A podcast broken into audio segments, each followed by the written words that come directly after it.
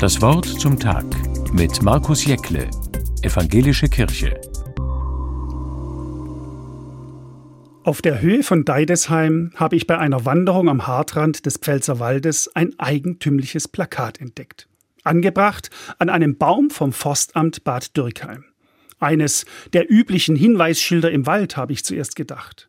Beim Näherkommen lese ich die große Überschrift Ungeliebte Naturbewohner. Ich stutze. Was soll das denn heißen?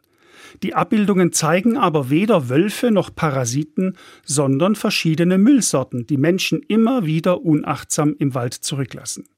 Auf dem Plakat sind sie in Anlehnung an den schwedischen Naturforscher Karl von Linné mit zwei Namen versehen, in Deutsch und in Latein, und mit einer Zeitangabe, wie lange es dauert, bis sie verrottet sind. Ich will nur einige nennen.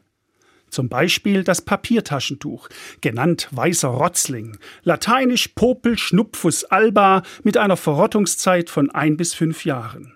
Oder der gemeine Beutler, lateinisch Saculi plasticus und damit die ordinäre Plastiktüte mit satten 120 Jahren.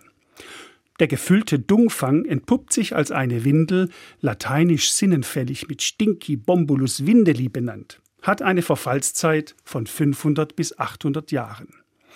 Der geknickte Dürstling, lateinisch Trapattoni babella, ist eine zusammengeknüllte Plastikflasche mit einer Verfallszeit von 500 bis 1000 Jahren. Und circa 50.000 Jahre dauert es beim kleinen Schluckspecht, einer kleinen Unterberg- oder Wodkaflasche, lateinisch Liquio cadaveri genannt. Fantastisch. Da hat jemand auf humorvolle Art und Weise deutlich gemacht, was wir der Natur und letztlich auch uns selbst antun, wenn wir unseren Müll einfach liegen lassen. Das Thema ist ja nicht neu.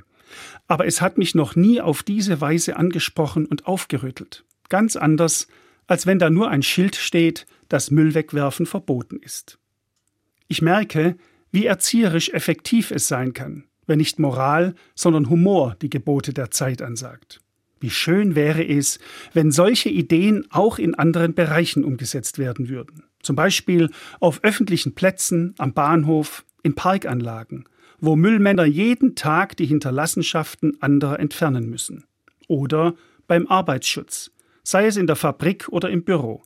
Da könnten humorvolle Namen für die Missachtung von Schutzmaßnahmen im Sinne ungeliebter Arbeitsweisen, Fehlhaltungen und ihrer Folgen vielleicht eine noch bessere Wirkung zeigen als Verbotsschilder. Markus Jäckle, Speyer, Evangelische Kirche.